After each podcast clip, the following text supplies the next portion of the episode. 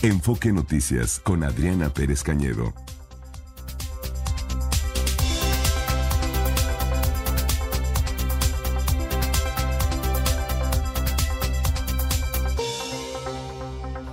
Les decía en el resumen que eh, se presentó el, el reporte que esperábamos, por cierto, como, como siempre, perdón, perdón, perdón, perdón, eh, el, el reporte ejecutivo de transparencia mexicana, el índice de percepción de la corrupción. Ojo, índice de percepción. Eh, es un hecho que la corrupción no solo nos, no se combatió, está menos peor que en la administración pasada. Es un hecho que no, que no ha sido así. Pero mejor que el maestro Eduardo Bojor, que es director ejecutivo de Transparencia Mexicana, pues nos dé a conocer los datos, los comparativos con otros países, eh, eh, México como un país eh, integrante de la OCDE, etcétera. Eduardo Bojorques, ¿cómo estás? Buenas tardes. Con muchísimo gusto de saludarte, Adriana. Este, gracias, como siempre, por el espacio y la oportunidad de conversar contigo y de frente al auditorio. Bien, ¿cómo es que se llega a esta conclusión en la percepción de corrupción en el país y que no estamos mejor? Mira, como tú sabes, hemos venido haciendo este índice, déjame ponerlo en términos amables, desde el periodo neoliberal, ¿no? Hemos evaluado a todos los gobiernos en los últimos 20 años, eh, sin importar qué partido político nos gobierna. Fuimos los primeros en, señalar que había una caída en este instrumento en la administración del presidente Peña Nieto y hoy, eh, Adriana, pues tenemos que informar que lamentablemente estamos estancados en la en esta calificación global. Tenemos 31 puntos de 100 que son los posibles. 100 sería la mejor calificación, la que tiene Dinamarca. Eh, y estamos en 31 junto a países como El Salvador para que nos demos una idea Mm. de nuestro lugar en el mundo. ¿Qué fue el comparativo? Pero, pero es Sí. una realidad. Eh, en- estamos hablando de unas características políticas eh, a las que no deseamos llegar tampoco, ¿verdad? Sí, por supuesto, nadie está, eh, digamos, en ánimo de, de que las cosas salgan mal. Lo que tenemos es una decepción colectiva porque hubo una oferta muy grande de erradicar la corrupción. Eh, uso las palabras textuales ¿no? de la campaña de 2018, erradicar la corrupción. Y hoy lo que estamos viendo es que durante cuatro años hemos obtenido la misma calificación a nivel internacional, estamos estancados en esta posición, pero sobre todo, Adriana, y creo que ya hay que empezar a poner perspectiva, este va a ser un reto para el próximo gobierno, gane quien gane, ¿no? Eh, ya quedó claro que la corrupción sigue campeando en la administración pública, en las licitaciones, en las concesiones, en los permisos, las autorizaciones, está ahí, sigue ahí, eh, hay familias nuevas que se están enriqueciendo, eh, se están creando nuevas fortunas y el próximo gobierno, gane quien gane, va a tener que entrarle a este tema, que además, Adriana, ya se está entreverando con el crimen organizado. Eh, hace unas semanas hicimos público que varios gobiernos municipales le están entregando obra pública a través de adjudicaciones directas al crimen organizado. Entonces, pues, eh, ya se acabó este sexenio Sí. y el que viene se nos van a cruzar dos agendas, eh, Adriana, ¿no? La de anticorrupción y la del crimen organizado, que ya están empezando a recibir contratos públicos por parte de gobiernos Ah, municipales. aquí me gustaría que entraras en detalle porque puede sonar vago eh, el, lo que acabas de informar de obra pública, la delincuencia organizada. ¿A qué te refieres con eso? Mira, que son empresas del crimen organizado las que están recibiendo los contratos de obra pública a nivel municipal en varios municipios del país, Adriana.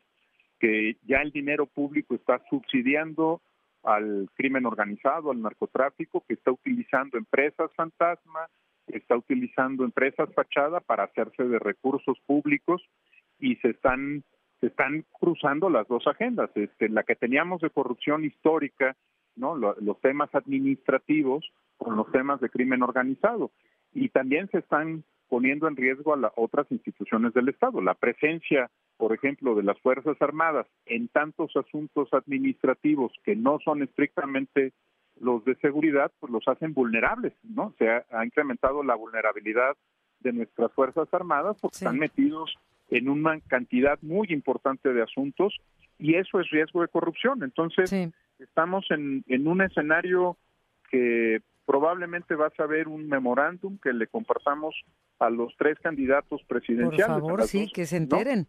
Sí, porque, es delicado lo que estamos empezando a ver y es en todo el país y no distingue partidos políticos. ¿eh? Así es. Y tienes razón, fíjate, no sé, compartí ayer con el auditorio que el magistrado del Tribunal Electoral, Felipe de la Mata, advirtió en entrevistas de la creciente violencia y presencia del crimen organizado en las elecciones y que si no se hace algo, dijo, estarán tocando las puertas de la presidencia en el 2030. Yo creo que ya están pateando la puerta y más tarde voy a conversar con un experto en temas de seguridad sobre esto, sobre el involucramiento del crimen organizado en la coyuntura electoral. ¿Y eso qué quiere decir? Que no hay combate a la corrupción. No solo no hay combate, se fomenta.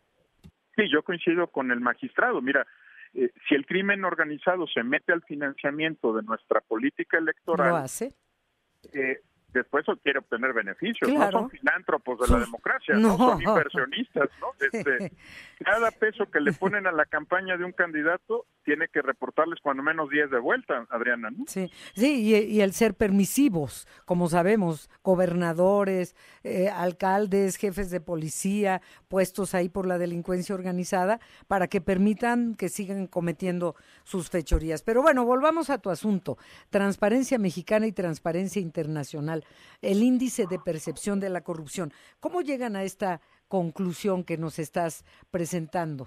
Mira, como lo hemos platicado en otras ocasiones, este es un instrumento que revisa la opinión informada de analistas de riesgo financiero, de personas que pueden hacer gobierno comparado, de mujeres y hombres de negocios, de académicos de todo el planeta que están viendo cómo se mueven los distintos países y que tienen la autoridad técnica para compartir eh, cuál es el, desarrollo de esta agenda en cada uno de los países. Es un, por eso lo llamamos de percepción, aunque los informantes son especialistas, ¿no? Porque lo que nos están dando es su opinión informada sobre los temas.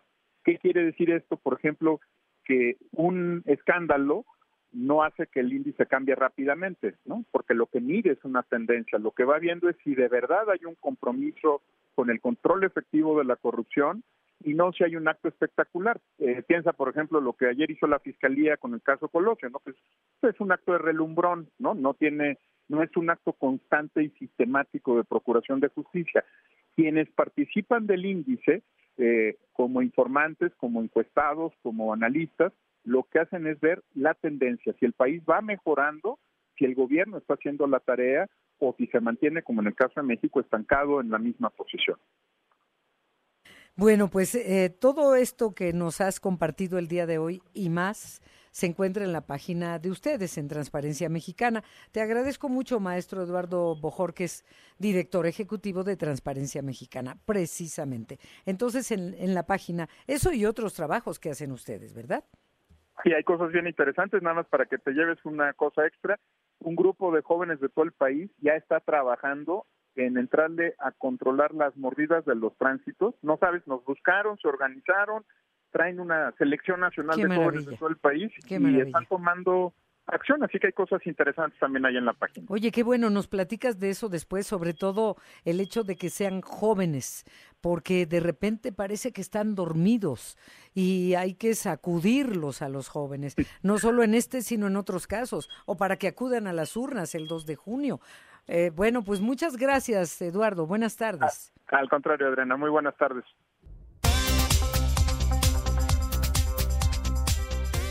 Enfoque Noticias, en resumen.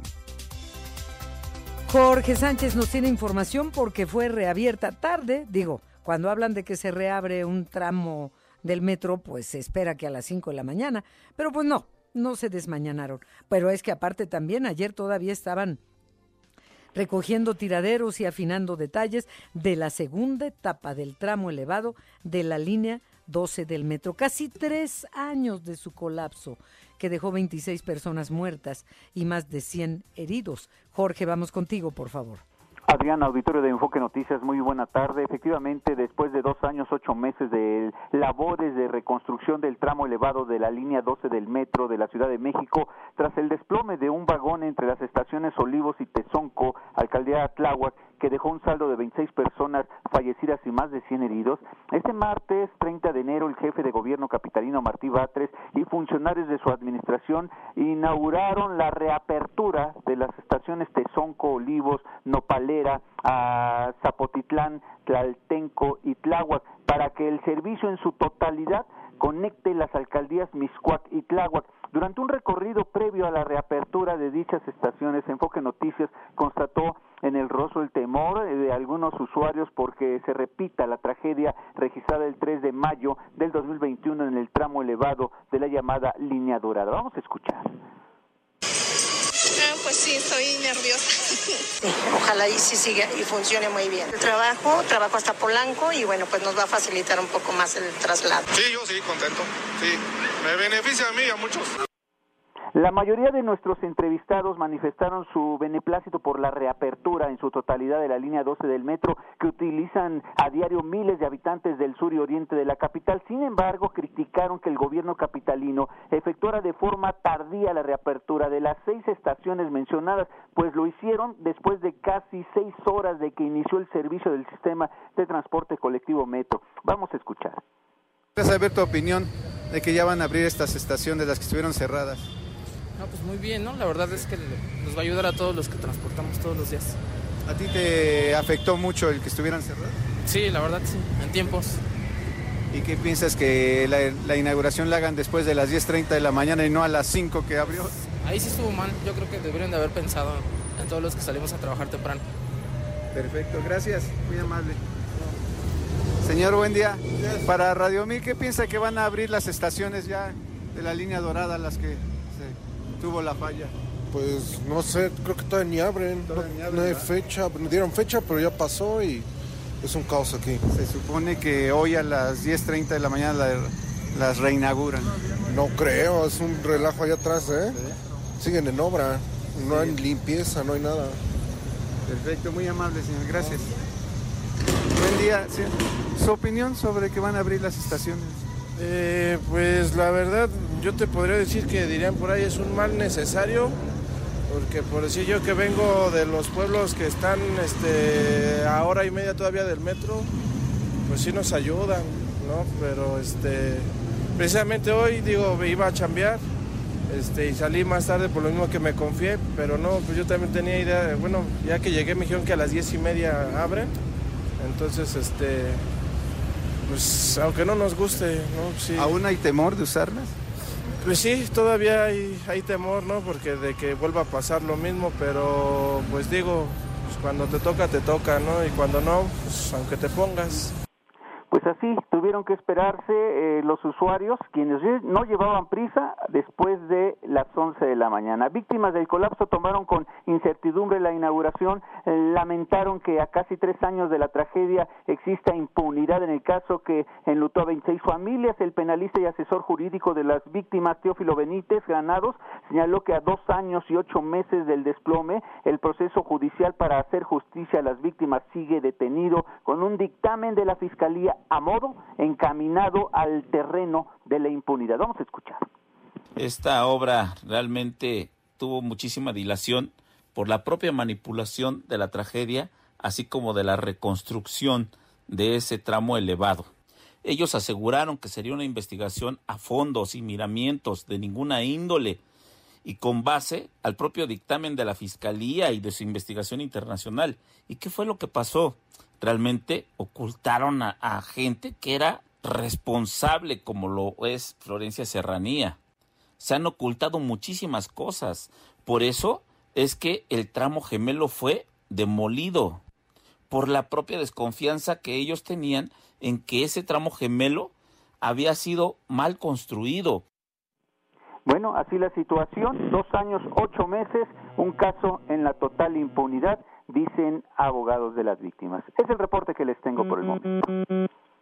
Gracias, Jorge, y buenas tardes. Buenas tardes. Buenas tardes. La Fiscalía General de Justicia del Estado de México informó de la detención de César Alberto N., implicado en el secuestro de cuatro trabajadores de una bodega de pollo en Toluca. Eh, los trabajadores se encuentran desaparecidos hace un mes. La Fiscalía de la Ciudad de México abrió una carpeta de investigación tras el hallazgo de una cabeza humana en una hielera en inmediaciones del reclusorio norte. Un juez negó una suspensión provisional al ex procurador Jesús Murillo Caram, implicado en el caso Ayotzinapa. Se fijó como fecha el 7 de febrero para la audiencia incidental. Ahí se va a resolver si concede o no la suspensión definitiva al ex titular de la PGR. El Partido del Trabajo en Morelos anunció que irá solo al proceso electoral de ese año en Morelos, no en alianza con Morena y el Verde, por lo que postulará a sus propios candidatos a las presidencias municipales y diputaciones locales. En Puebla, cinco legisladores del PRI del Congreso local encabezados por Jorge Estefan Chidiac renunciaron a la bancada al manifestar su inconformidad por la alianza con el PAN. Pero dicen que no se van a unir a otra fuerza política, que serán una facción independiente. ¿Saben qué pasa con esto? Que el PRI se queda con un legislador en Puebla, con uno, un hito nada más. ¿Qué dice Alejandro Moreno? ¿Alito? pues les dice cínicos y traidores, y sobre todo a Jorge Estefan Chiriac, y lo acusa con los otros legisladores de querer negociar puestos de elección popular. Es la rebatinga. Sigue disminuyendo el almacenamiento del sistema Kutsamala. La semana pasada estaba al 40.1, ahora está al 39.8. Sigue el déficit histórico. Se reanudaron las labores de la Prepa 6 de la UNAM tras la instalación de una mesa de diálogo con la comunidad estudiantil. Donde continúa el paro es en la Prepa 8, que ayer fue tomada por un grupo de encapuchados por casos de acoso sexual. Noemí Cruz, por favor, un reporte de las vialidades. Adriana, auditorio de Enfoque Noticias, buenas tardes.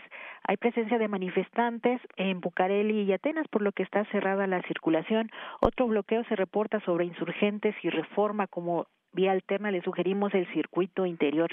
El eje 2 sur con ligera carga al cruce con semáforos del circuito interior hacia insurgentes y abundante carga en insurgentes de eje 1 norte a reforma. Adriana, el reporte. Muchas gracias y buenas tardes, Noemí.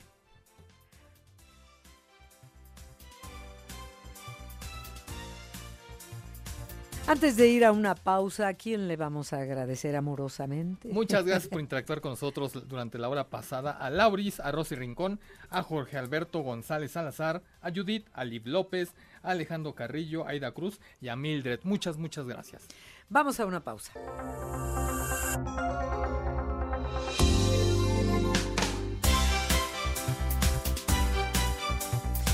Les invito a poner mucha atención a esta información.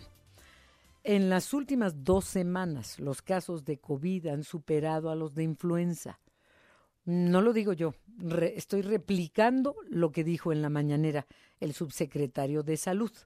No estamos como hace un año, hace dos, no, no, no, que nunca más volvamos a estar así. Pero siempre la influenza también cobra vidas, la influenza eh, predomina en las enfermedades de las vías respiratorias. El COVID pues lo rebasó, pero ahora, más que la influenza, el COVID. Así que a tomar nota de esta información con Mara Rivera. Mara, buenas tardes. Gracias, Adriana, auditorio de Enfoque Noticias, y es que van en aumento estos casos de COVID. Eh, no obstante, la Secretaría de Salud garantiza disponibilidad hospitalaria. El subsecretario de la dependencia, Rui López Ridaura, indicó que los casos de COVID-19 van en aumento, incluso desplazando a la influenza en enfermedades respiratorias en esta temporada informó que en el caso de influenza, 76% de las vacunas se han aplicado, es decir, 26 millones 878 mil dosis. Contra la de COVID, 28% apenas alcanza. En vacunaciones dice que 5 millones 367 mil dosis se han aplicado. Por eso es que destaca que se tiene ya la vacuna Abdalá, la Sputnik y, y bueno, hace un llamado también a la población a que pues busquen las vacunas. Eh, vamos a escuchar En México, desde la semana, eso solamente muestra la semana 40, en octubre a la fecha, la semana 4, pero como pueden ver, llegamos al final del año a una meseta alta, donde ahora estamos encontrando una sustitución entre lo que es el virus que causa influenza, que va ya hacia abajo, y se está incrementando la proporción que se explica por COVID-19.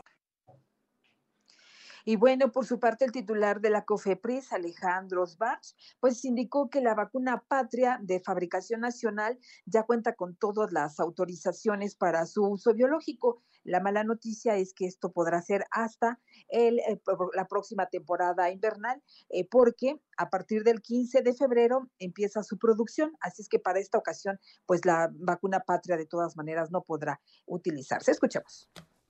Entonces, por eso recordar, estamos todavía en una época invernal, hay una circulación eh, del virus, eh, aunque en una eh, proporción mucho menor que lo que ha habido en otros años, es importante vacunarse, por eso hacemos el llamado a la población, es cosa de acudir y ponerse la vacuna de COVID. El 15 de febrero estaba la expectativa de que empiece a producirse, realmente tenemos vacuna Abdala y Sputnik para toda la temporada. Eh, ya veremos un poco en el, en el curso de la epidemia si vale la pena ir eh, poniendo posterior a la época invernal, pero lo más seguro es que la principal aplicación de Patria sea para la protección de la siguiente época invernal. Este es el reporte que te tengo, Adriana. Muchas gracias y buenas tardes. Buenas tardes. Sí, lo que pasa es que mucha gente no le tiene confianza a la vacuna rusa, a la Sputnik o a la cubana, Abdala, y la mexicana, pues, como dice la canción, la mexicana que fruta vendía, o sea, quién sabe por cuán, para cuándo. Eh, ya, ya para este, para, para esta temporada, no, que a finales del año que entra, pues ya no va a estar López Obrador. Y vamos a ver quién da la cara para, para eso que era de emergencia hace tres años. Estamos por hacer contacto con el doctor Armando Vargas, tiene doctorado en ciencias políticas y sociales en la UNAM, pero es experto en temas de seguridad y, mm, forma parte del equipo de Integralia Consultores, como consultor experto precisamente en temas de seguridad pública y conflictividad social. Eh, aquí tenemos unos datos, Gastón Fentanes, que te quiero pedir, por favor, que compartas con el auditorio, porque estamos por hacer contacto con el doctor Vargas sobre esta advertencia que hace el magistrado sobre eh, la, la, incidencia del crimen organizado en las elecciones. Por favor, ¿qué datos tenemos? Esos datos que, que tenemos son de esta administración, son del 2020 al 2024 y son ataques contra funcionarios y políticos durante los procesos electorales que se han presentado. Eh, ha habido asesinatos del 2020 eh, al 2021 hubo 59. El peor, el peor eh, proceso electoral fue el de 2022 al 2023, donde se registraron 50, 100, 159, y en el actual de 2023 a 2024, hasta el momento van 81 asesinatos.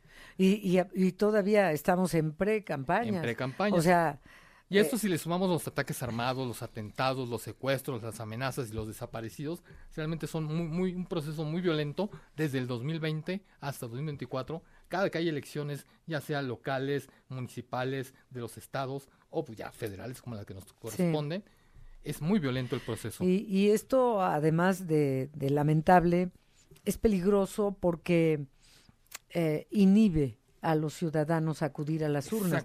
Porque hemos visto, no es nuevo tampoco, pero en, lo que va de estos procesos electorales recientes, el del 2021, por ejemplo, eh, quema de urnas, que la propia delincuencia quema, robo de urnas, amenazas a votantes, sobre todo en poblaciones pequeñas donde pues no hay fácil acceso para las autoridades o es conveniente que no lleguen las autoridades. Exactamente, sí. Finalmente hay algo como de manual de escuela que dice que entre menos, salga, menos gente salga a votar, le conviene al régimen que está este, en ese momento. Pero, y entre más gente salga a votar, eh, va en contra del régimen que está establecido, ¿no? Sí. Realmente, entre más gente, la gente quiere cambiar, siempre quiere cambiar. Exacto. es lo bueno las democracias, nos quitamos de encima los que no funcionaron. Claro, genera miedo este, este tipo de cosas.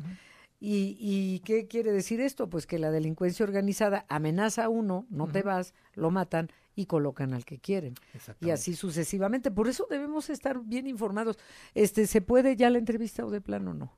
Bueno, es que estamos por hacer contacto con el experto en temas de seguridad pública, el doctor Armando Vargas, pero pues parece ser que no, no es posible. Y mientras el crimen organizado tenga el manejo de las policías municipales y el manejo de los presidentes municipales, no va a haber este forma de deshacernos de ellos. Pues es que lo han logrado por eso, precisamente por lo que estamos hablando. Exactamente. Bueno, eh, no es posible por ahora. Gracias, Gastón. Vamos con Sergio Perdomo, eh, que... Eh, ah, no, no, no, perdón, es... sí, es Sergio, sí. Perdón, es que en la, en la, guía de la hora pasada era también la nota 2 y en la guía de la actual hora es también la nota 2. Ya lo habíamos escuchado con, con la decisión de Morena en el Pleno, pero ahora, ¿qué es lo que nos tienes, por favor, Sergio Perdomo, en la plenaria? Hola Adriana, un saludo a la audiencia. Estoy aquí en la Cámara de Diputados. Llegó Claudia Sheinbaum. Ella es la virtual candidata del grupo mayoritario Morena y Aliados. Se reunió en privado, en privado con ellos en una plenaria porque el jueves arranca ya el periodo ordinario. Habló de la unidad precisamente en el grupo Morena y les pide aterrizar el plan C que quiere el presidente de la República. Estamos en intercampaña, sin embargo aquí ya se habló del tema electoral. Escuchemos. Hablamos mucho en esta reunión de lo que se viene hacia adelante, eh, de lo bien que vamos y también de este proceso de unidad que ha sido muy exitoso al interior de nuestro movimiento y que va a seguirlo siendo para poder avanzar en la transformación. Por supuesto, hice un llamado a la aprobación del plan C de que es de todo el movimiento que lo presenta el presidente de la República y por supuesto a estar contentos porque vamos muy bien en nuestro país. Ese es el contenido de la reunión. Además, en esta conferencia de prensa aquí en la Cámara de Diputados, Claudia Sheinbaum habló de las conferencias mañaneras o medianeras de la contrincante Xochil Gálvez, aspirante de la oposición también a la presidencia de la República, y dice que, bueno, pues ellos representan otro proyecto, el pasado y la corrupción. Es la voz de Claudia Sheinbaum en la Cámara de Diputados. Lo voy a decir y espero que estemos dentro del marco de la ley. Son dos proyectos ellos representan el pasado por más mañaneras, medianeras o eh, como les llamen. Ellos siguen representando el pasado en nuestro país. El pasado de corrupción, el pasado de privilegios y nosotros representamos la transformación y el futuro de México. Eso es lo que está en este momento y eh, más allá de las críticas, pues es muy importante decir que el proyecto en el que cree el pueblo de México está con nosotros. Bueno, pues es Claudia Sheinbaum, ella dice que se entrega hoy la línea 12 del metro, se entrega una línea segura ya se entregó, se, entregó en la mañana, dice se entrega por parte de, pues se dice aquí se entregó ya, afirmó que se hay un buen trabajo de ingenieros, científicos y técnicos y permite que la línea 12 opere con condiciones de alta seguridad. Finalmente, Adriana confirmó su reunión con Cárdenas, con el ingeniero Cárdenas, estuvo también con sus hijos del ingeniero, con Lázaro, con Cuauhtémoc y Camila, hablaron de la problemática del país en muy buenos términos, dijo Claudia Sheinbaum. Mi reporte desde la Cámara de Diputados. Sí, eh, bueno, ya lo definirá el INES ante una posible mm, denuncia, pero lo que hizo sí fue saltarse las trancas Claudia Sheinbaum, eh, pues criticando a la oposición en esta visita a la Cámara de Diputados, por lo que escuchamos, ¿no?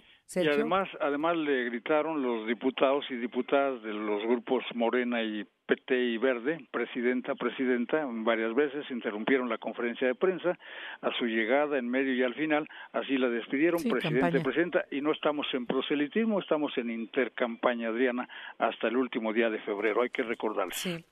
Sí, bueno, si alguien presenta una demanda, como la han presentado en contra de los opositores, pues este sí, sí, sí violó.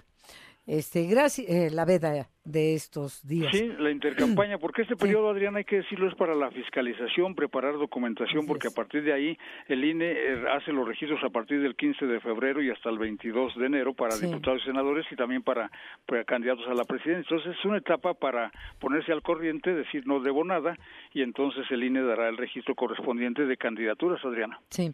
Gracias, Sergio Perdomo. Buenas tardes. Buenas tardes. Bueno, pues ya tenemos a nuestro invitado, el doctor Armando Vargas, les decía, experto en temas de seguridad pública y conflictividad social en Integralia Consultores. Hola, doctor Armando, buenas tardes, ¿cómo estás? ¿Qué tal, Adriana? Buenas tardes. Eh, pues gracias. Igualmente, nos inquietó mucho que fuera el propio Felipe de la Mata, magistrado de la Sala Superior del Tribunal Electoral del Poder Judicial de la Federación, quien hiciera la advertencia de la incidencia del crimen organizado en las elecciones. Y bueno, pues eh, tú estás en lo que tienes que estar y tienes mucho que decirnos, por favor, sobre esta estas declaraciones de Felipe de la Mata. Por favor, te escuchamos. Sí, eh, sin lugar a dudas es preocupante que actores de este tamaño, de esta posición, reconozcan la problemática, pero también necesario, porque en efecto es una problemática real y definitivamente no es algo nuevo. Eh, nosotros hemos observado desde 2021 un incremento alarmante en los incidentes de violencia política y de acuerdo con otras fuentes, eh, también hemos visto en el último sexenio, esto es de 2018 a 2023, un incremento cercano al 200% de eh, los incidentes de violencia político-electoral. Esto es agresiones, atentados, asesinatos de actores como grupos criminales en contra de eh, funcionarios públicos, candidatos o precandidatos. Y aquí quizá lo que hay que destacar es que la violencia política es parte de un proceso mucho más amplio que es la injerencia de los grupos criminales en los procesos electorales. En muchas regiones de nuestro país, el día de hoy, lamentablemente, los grupos criminales son las principales autoridades políticas porque administran cualquier actividad que sucede en los territorios. Entonces, eh, las Cualquier actividad, tienes razón. Eh, estamos hablando de la política y su intromisión en ella, pero están en todo. Ya, totalmente de acuerdo. Ya los grupos criminales no solamente se dedican al narcotráfico o al trasiego de drogas, ya cobran piso y extorsionan a prácticamente cualquier emprendedor. No solo eso, también administran obras públicas, también dan permisos para la construcción, también distribuyen despensas. Entonces, digamos que lo que están haciendo es convirtiéndose en las principales autoridades. Sí. Ahora, mira, eh, doctor Armando Vargas, mm, experto en seguridad pública y conflictividad social, eh, el em, ministro de la Mata propuso aplicar medidas adicionales dentro del marco legal actual, pensar en reformas, que a estas alturas ya cuáles reformas, votaciones anticipadas, campañas digitales en los sitios con alta peligrosidad, porque también comentaba con Gastón Fentanes aquí en cabina que esto inhibe, desanima a los votantes a salir a las urnas, no solamente la manipulación de las encuestas, que ha sido siempre, eh, es de que desaniman, que no, pues ya va a ganar fulanito, ya va a ganar sutanita, ¿para qué voy? Sino el, el riesgo que hay de acudir a las urnas porque la delincuencia organizada está, está operando. ¿Tú qué piensas cuando hay esta propuesta de aplicar medidas adicionales? Reformas sabemos ya no, eh, pero... Pero ¿qué se puede hacer al respecto? Pues informar a la ciudadanía, pero, pero nada más. Sí, es un panorama bastante sombrío. Lo que hay que primero decir es que en efecto, por ejemplo, los incidentes de violencia política son eh, fenómenos de oportunidad, ¿no? Ocurren en tiempos muy concretos, en horarios muy particulares, por ejemplo, en Integralia hemos visto que los incidentes de violencia política que se han suscitado desde eh, noviembre a la fecha ocurren mayoritariamente en el día, en espacios públicos, en zonas muy particulares como las calles. Digamos que en ese sentido, estas medidas adicionales para arruinar las oportunidades pueden contribuir en alguna medida a frenar estos incidentes de violencia política, pero sin lugar a dudas no van a acabar con el problema de fondo, porque la intromisión del crimen organizado en las elecciones no es un fenómeno, digamos, coyuntural, es un fenómeno que ocurre a lo largo de los años y que no es exclusivo de los procesos electorales. Entonces, estas medidas son superficiales, pueden eh, ser eh, suficientes, necesarias, pero no suficientes. Entonces, lo que necesitamos, sin lugar a dudas, es fracturar los mecanismos de intromisión del crimen en la política. Esto es la corrupción, la falta de capacidades institucionales, la impunidad. El problema es que esa es una ruta larga, políticamente poco rentable, muy mm. compleja, que los políticos deciden no tomar justamente porque es mucho más costosa. Entonces, el problema, insisto, amerita una intervención mucho más de fondo. Pero pues ya a estas alturas, ¿cuál intervención? Fíjate que en estas entrevistas que concedió el magistrado Felipe, dije ministro, el, bueno, el magistrado Felipe de la Mata, ponía ejemplos de años pasados, no de actual administración, de administraciones priistas, perredistas, eh, etcétera, ¿no? Eh, del panistas también, por supuesto. Bueno, digo por supuesto porque esto no es nuevo. Eh, el tema es que está peor. hablaba de prácticas nuevas como el secuestro de las urnas y ponía un ejemplo de una de la gubernatura en Michoacán, en Aguililla específicamente, que se llevaron las urnas antes de las seis de la tarde y ya las regresaron llenas. ¿Y quién ganó? Pues ya sabemos quién ganó allá en Michoacán en la gubernatura, ganó Morena. Y ahí anularon la votación en cuatro municipios, pero hay casos en los que de plano no se anula o no se da basto el Instituto Nacional Electoral. Eh, decía el, el ministro, el magistrado, nadie está diciendo que el INE ahora deba crear la Guardia Electoral, pero de plano vamos a tener que ser muy valientes y salir a pesar de riesgos o qué hacemos? Claro, sin lugar a dudas, como bien señalas Adriana, el INE es insuficiente para contener esta problemática porque digamos que ya no es un problema solamente eh, político electoral, no es un problema de seguridad pública, no es un tema de presupuesto, es un tema que atañe a toda la autoridad del Estado y el debilitamiento frente a el fortalecimiento de los grupos criminales. Y como bien señalas, en efecto, incluso este problema a veces es muy difícil de observar porque la violencia política es un mecanismo, pero también está, como bien dices, la disrupción al proceso electoral, como el robo de urnas, la destrucción de casillas, pero también está la imposición de candidatos, también está el financiamiento de campañas, también está incluso la movilización o desmovilización del voto. Yo diría que incluso hay zonas cero violentas en donde hay un alto porcentaje de participación, en donde también interviene el crimen. Entonces, ¿qué tenemos que hacer como ciudadanos? Me parece que hasta donde nuestro bienestar físico y el de nuestro entorno nos lo permita, salir y votar, salir e impulsar candidaturas con voluntad política para eh, transformar en alguna medida esta situación. Parece poco, pero mientras tengamos todavía instituciones democráticas más o menos funcionales, casillas a las cuales acudir, hay que ir a hacerlo y votar por lo que tengamos a nuestra disposición.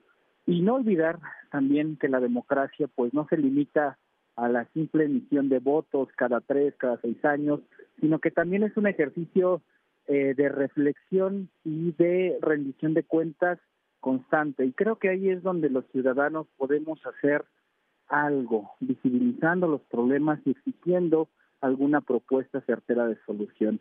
Insisto, parece poco en este momento, no parece que eso vaya a ser la gran diferencia, pero yo creo que, y en Integral ya también coincidimos con esta visión, que en la medida en que haya mayor participación ciudadana en los territorios, tendremos algún margen de maniobra para contrarrestar el gran poder de los grupos criminales y esos fenómenos que se les están asociando. Sí, Pues muchas gracias, doctor Armando Vargas. Gracias por haberte podido escuchar aquí en Enfoque, experto en temas de seguridad pública y conflictividad social en Integralia Consultores. Gracias. Muchas, muchas gracias, Adriana. Buena tarde para todo tu auditorio y para ti. Un abrazo. Buena tarde. Vamos a una pausa.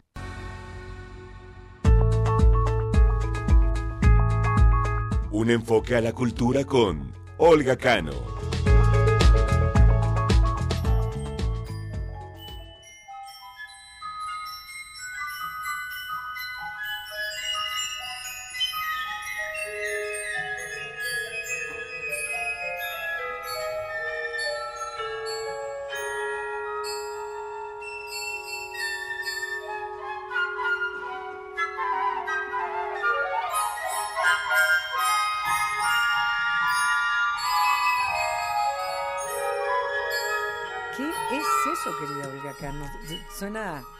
Diferente.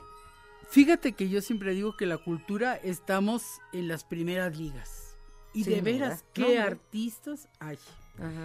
Y fíjate que esta, me estoy paladeando esta noticia y quiero invitarlos a disfrutarlo. Fíjate que cada año, durante 10 años, ha habido el concurso de composición Arturo Márquez para orquesta de cámara. El famoso con sus danzones. El famoso con, sus, con, sus, danzones. Este concurso, pero fíjate qué interesante. A ver. Resulta que es música de concierto eh, que esté inspirado en, en, cosas populares y tradicionales de México. Mm. Es un poco con, con, ese, con ese tono, ¿no? De, de las composiciones de Arturo Márquez que, tienen algo mexicano ahí metido entre los ritmos, los sones y todo. Entonces van 10 años y está destinado a jóvenes de menos de 40 años compositores. ¿De todo el país? De todo el país. Y ahorita van a dar un concierto en la, sala principal de Bellas Artes. Cinco de los ganadores de diferentes tablas repúblicas, en donde se va a interpretar por la Orquesta de Cámara de Bellas Artes, una de las piezas de cada uno de estos, de estos jóvenes. Pero fíjate qué idea tan interesante. ¿Cómo no? Para seguir promoviendo algo muy mexicano y valioso.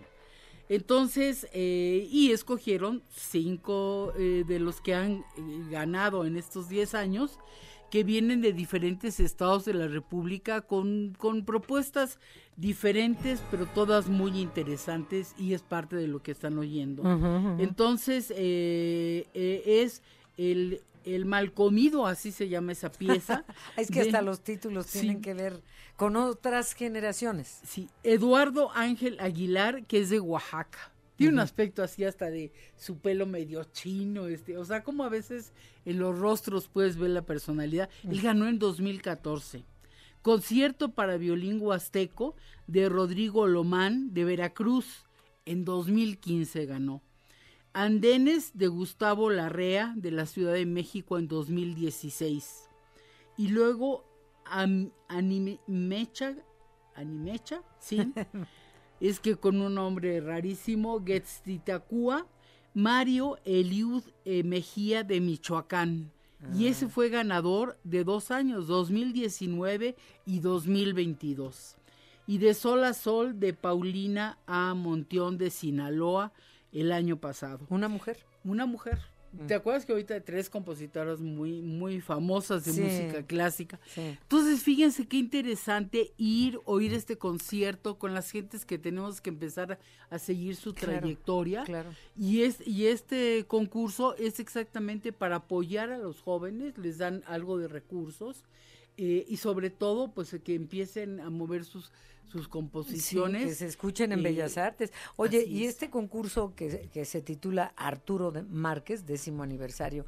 También como un homenaje al compositor. Claro, y está presente Arturo Márquez. Eh, Arturo Márquez, eh, digo, van a tocar al final el danzón número 4 de Arturo Márquez. No sé él, ah. si, si él va a estar. A ver, vamos a escuchar un poco del, del danzón. Olga, lo escuchamos un poco. Sí.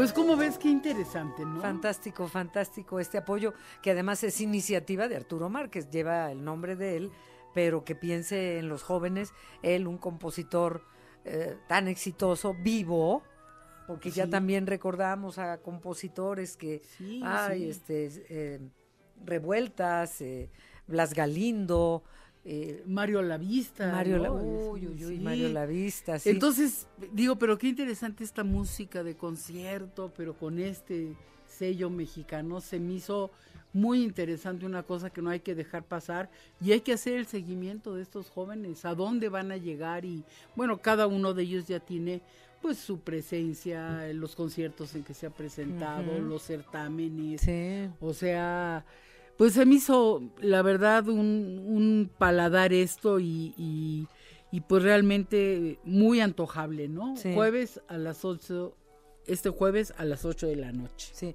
¿y nos ibas a hablar de otra cosa? No. Ah, así ya, adiós, que te vaya bien. No, Este, no, no, no, está abierto al público. A ver, Oye. no, espérate hasta que nos vayamos a la Oye, no, bueno. Es que ya aquí el es la hora de la- video- El video Ajá. De Tutankamón de la exposición ya está en nuestra página. Qué bueno, porque en nos lo quedaste a segmento de, deber. de especiales. Hace ocho días, nos lo sí, quedaste a deber. pero yo tengo mi tarea. Bueno, hasta y- pediste cámara. Y te para tengo, que este, fueran a ¿cómo se grabar cuando ar- Sí. armaste tu, tu comentario. Sí, sí, Y, sí, sí, sí, bueno, para que, pues siempre eh, tratando de hacer más cosas para que nuestro, nuestro público esté contento y siempre acuda a nuestro, Es que a la miré muy encuentro. feo, se me queda viendo. La miré muy feo. ¿Cómo que no está todavía en la página? No, No, no, no. no, no, bueno, no, pues pasan cosas, este, en fin. Este, bueno, el caso es que está abierto a todo el público. es, eh, eh, están abiertos estos conciertos a todo el público. Este, este es el primero, eh, sí está abierto, los precios son verdaderamente muy razonables, el más caro es 90 pesos, el más barato 30 pesos, y yo creo que vale mucho la pena, y sobre todo en música, que no me oigan los de deportes, este, que estamos en las grandes ligas, ¿no? Los cantantes de ópera, el director que trajimos el otro día, Iván López Reynoso, todos los cantantes de ópera que están de veras en, en- en los candiles eh, mejores de Europa y del mundo. Y pues en música estamos eh, haciendo, aparte de la música popular, pues este esfuerzo muy, muy, muy interesante. Entonces, ¿cómo ves? Ese es mi comentario de hoy. Me parece muy bien. Este, jóvenes, talento hay y todo. Jóvenes compositores mexicanos ahora en el escenario de Bellas Artes. Ah, y veo que entrevistaste a Angélica, a Angélica del Rey ya en el otro tema de Tutankamón, Sí. este, la directora de logística de la exposición. Así es. Bueno, ¿cómo ves? Ese es otro asunto. Es y- otro asunto, este, y pues... Y, y hoy la invitación a, a disfrutar del, de los, del talento de los nuevos Y seguir admirando a Arturo Márquez, digo, Oh, porque Dios mío santísimo, hasta, hasta hizo una cantata de la memoria y el amanecer durante el, el periodo del COVID-19 en honor a las gentes del Mm. personal médico del COVID-19. Cierto, ¿Eh? cierto. Y bueno, pues nos vamos a ir con, con el danzón número dos porque lo pedimos Gastón y yo. Complacencias, la hora de las complacencias. Vamos, vamos. Vamos.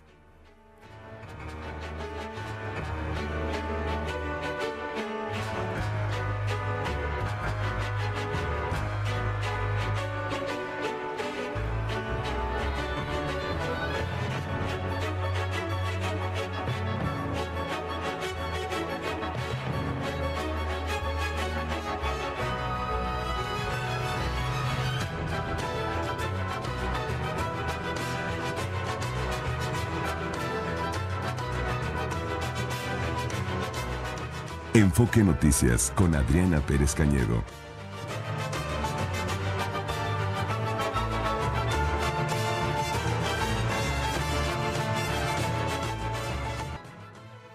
Lo mejor de México está en Soriana. Carne molida de res 80-20, 78.50 el kilo. Martes y miércoles del campo de Soriana. A enero 31. Aplica restricciones. Mascotas con Estrella, el lugar ideal donde se reúnen los grandes amigos de dos y cuatro patas. Mascotas con Estrella, en donde los animales de compañía son protagonistas. Cada sábado de 7.30 a 8 de la mañana. Mascotas con Estrella está de pelos. Con Rodrigo Estrella, solo por Stereo 100. Las Vegas. Una moto aparece en el horizonte. Son Jimena y Dan. Y de pronto, JP, Ernest y Richard montados en unos tigrazos de bengala. ¿Y si solo decimos que tenemos la mejor cobertura? Sí, menos show, más impacto. La mejor cobertura y análisis del Super Bowl 58 está aquí en Fox Sports. Así, ¿no?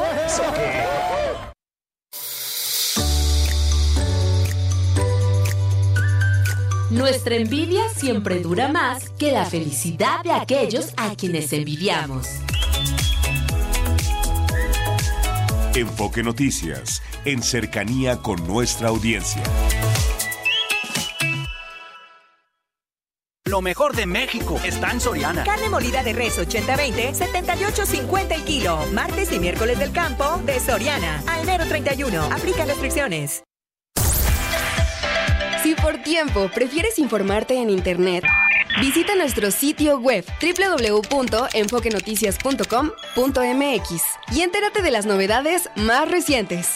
Deportes, espectáculos, finanzas, salud, nacional e internacional, todo en un mismo lugar.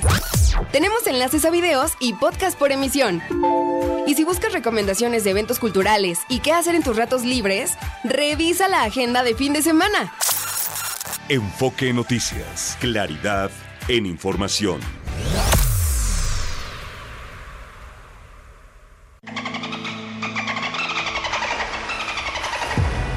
Nuestra relación con los delfines es cordial y cada vez más profunda. Tienen muchas capacidades que podemos considerar mágicas. Son grandes comunicadores, les gusta vivir en grupos, saben compartir sus emociones.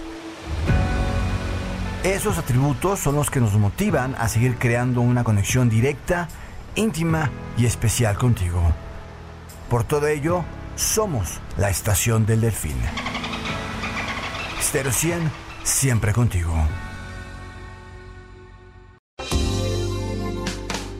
A ver, vamos a Colima, donde dirigentes y la estructura del PRI municipal renuncian en su totalidad al partido y se les queda un legislador del PRI en Colima.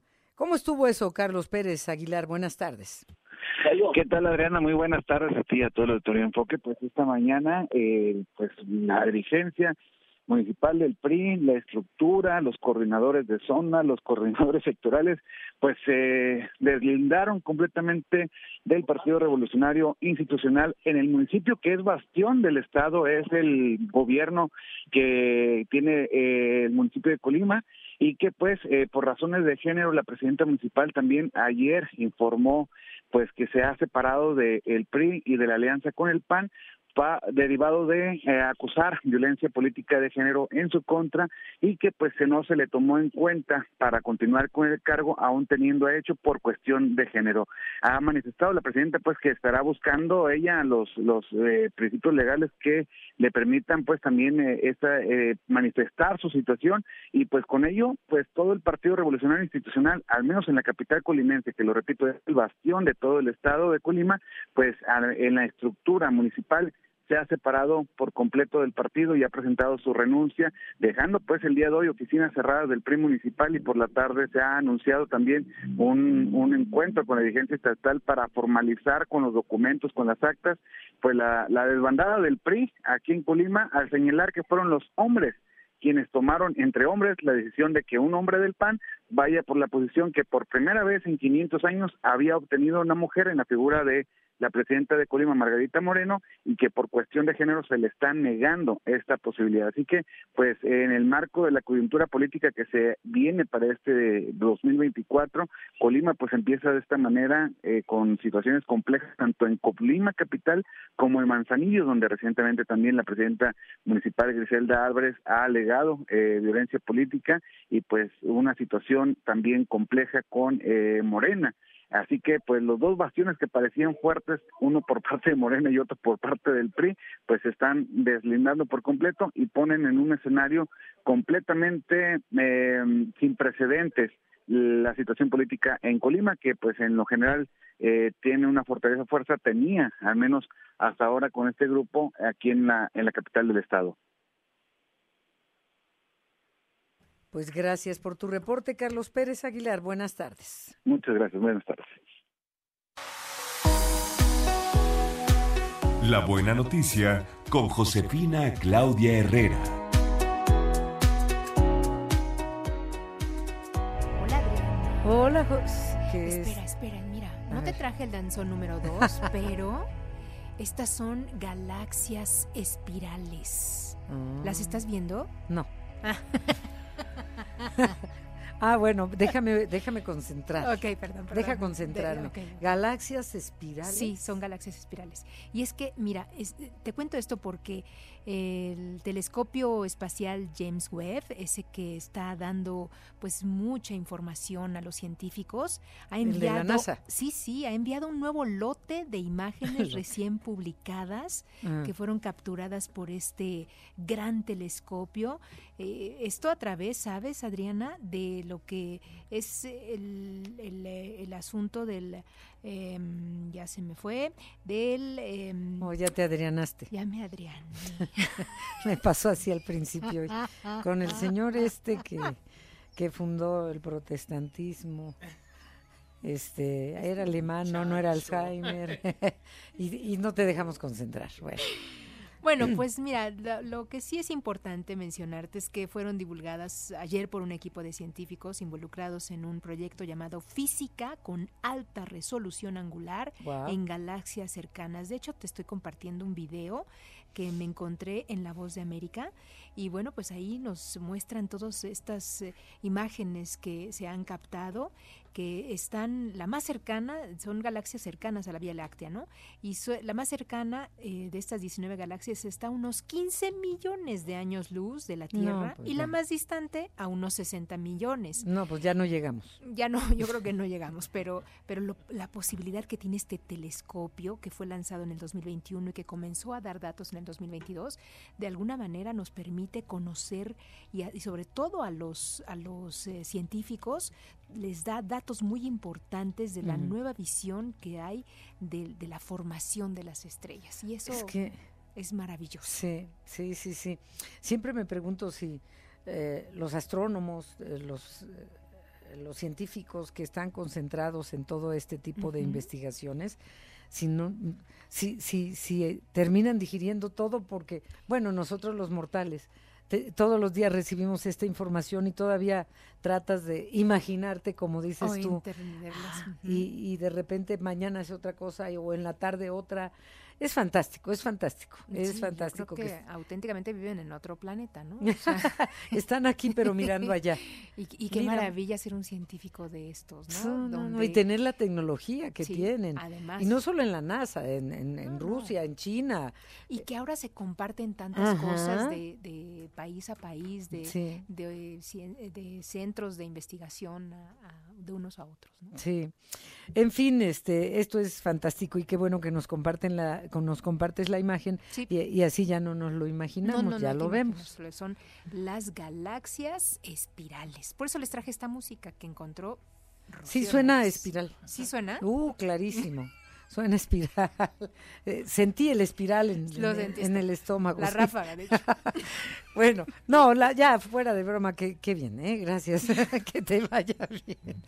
No, Josefina, en serio, en serio. No, ahí está la imagen. ahí, está. la imagen, es fantástica. Siempre nos traes cosas maravillosas. Este, ahora, hoy, del infinito y más allá. Eso, ahí mm. está la información. Gracias. A ti, Josefina, hasta mañana.